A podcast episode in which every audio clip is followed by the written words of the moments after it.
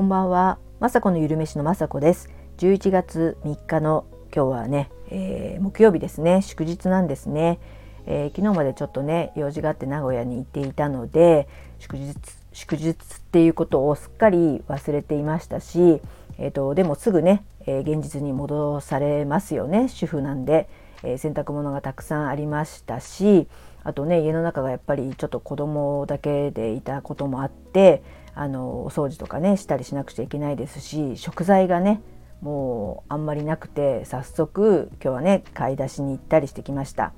えっ、ー、と名古屋はですね、えっ、ー、と義理の父のえっ、ー、と一周忌とえっ、とちょっと時間を置いて納骨ということをしてきました。えっ、とあの義理の母も、えちょっと10年弱前に亡くなったので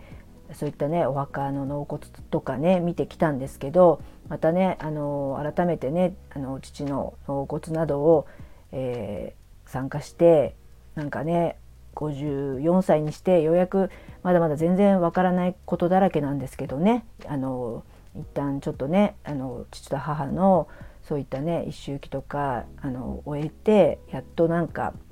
あこういうことなんだなっていうのが落ち着いて分かりましたね。本当えーと、息子たちね3人いるんですけどねうちの旦那含めて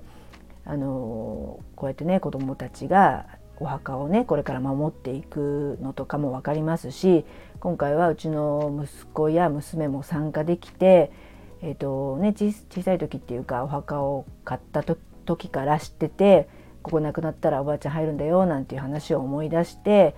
時が経つのがね早いなっていうか2人がここにようやくね仲良くあの大あの、ね、仲良しだったので最初にね母の方が亡くなっちゃったので大好きなお母さんのところにお父さんも一緒に今慣れてよかったねなんて話してますともうほんとねあのしんみりしてしまいますよね。そうやって本当に時をねかすあの重ねるといつでもねだいつかは誰でも死ぬんですけどあの実際そういうことをね経験して改めてねあのお父さんお母さんに感謝がねできましたしこれからもねきっと見守ってくれるのかななんてねすごいねしみじみとそんなことをねやっぱり私ももうね54とか過ぎて自分もね自分の実の父を亡くしてますけどそういったことがこれからもねとうち母はまだ元気でいますけど、えー、いずれはねえー、私だっていつかは亡くなりますけどそういうのをね一緒に娘とか息子もこういう、ね、経験ができるってことはやっぱりね大事なんだなっていろんなもちろんね簡易化もできますし、あのー、死んじゃってももちろんね、あのー、ていうかな心の中にはずっとねうちの父とかもいるんですけどあのやはりねこういったお墓に入ってもねたまにはというか1年にいっぺんぐらいは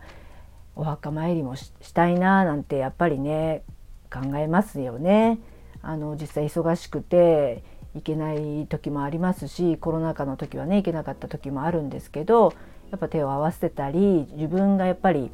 あのね帰る場所というか父と母ね義理の父と母ではありますけどすごくね本当お世話になっていい父と母だったのでこれからもね是非見守ってほしいなっていう気持ちになれたのが今回名古屋の旅でねとってもねあのまた改めて考えさせられていい旅になりました。うん、あの他にももちろんね、えっと、それだけではなく時間のある時は名古屋飯とかね食べたりとかあとやはり昔母と父がねよく行ったっていうあの名古屋の、えっと、豊川稲荷っていうとこにもね足を運んで、えー、ご祈祷などしてあの精進料理を食べたりとかねあの昔母が連れてってくれたところにも足を運んでほんと懐かしい気持ちとそして娘もちっちゃい時だったんで全然覚えてはなかったんですけどすごくね感動して私も感動しましたけど娘がすごくああ行ってよかった行ってよかったって何回も言っててやっぱりねそういうことが分かるね。まあ二十歳過ぎてるのであのだんだん分かるようになってきたっていうのとおばあちゃんとおじいちゃんがここによく来てたっていうことが分かってあのちょっと遠くではありますけどね。またいつかきたいななんていう話もしてたのですごく今回はね一緒に行けてよかったと思いましたそんな感じでねそういった母と父がいて、えー、育ってもらった旦那がいてそして一緒にまたねあの新しい家族を作ってまた子供がいてっていう感じであのもちろんねどんどんこれからも代々つながっていくのかもしれないですけど改めてねそういこういったね行事を通して考えさせられましたって感じですかねすごくいい旅でした。で帰ってきて、まあ、現実にはすぐ戻されたんたんですけどね、えーと、実際あの YouTube の方の仕事もあのあの全然終わってないところがあって今急いでね編集したり、えーと、字幕を書いたりとかね。あのちょっとね留守にするとこうもやっぱり忙しくなるんだなっていう感覚でまあでもねあのリラックスして楽しいこともできたしリフレッシュもできたのでまたこれからしばらくね頑張っていきたいなと思ってまた美味しいものも食べてきたのでまた自分でもね美味しいものをあの考えたり何かねアイデアになるような料理とかもありましたので、えーと、ますますねこれからも、えーと、YouTube の方であの撮影とかね頑張りたいなと思って帰ってきました。はい。ではそんな感じで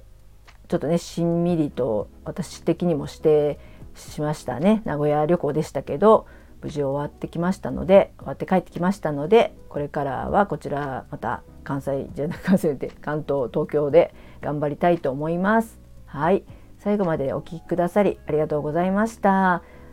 ではまたの配信でお会いしましょう。まさこのゆるめしのまさこでした。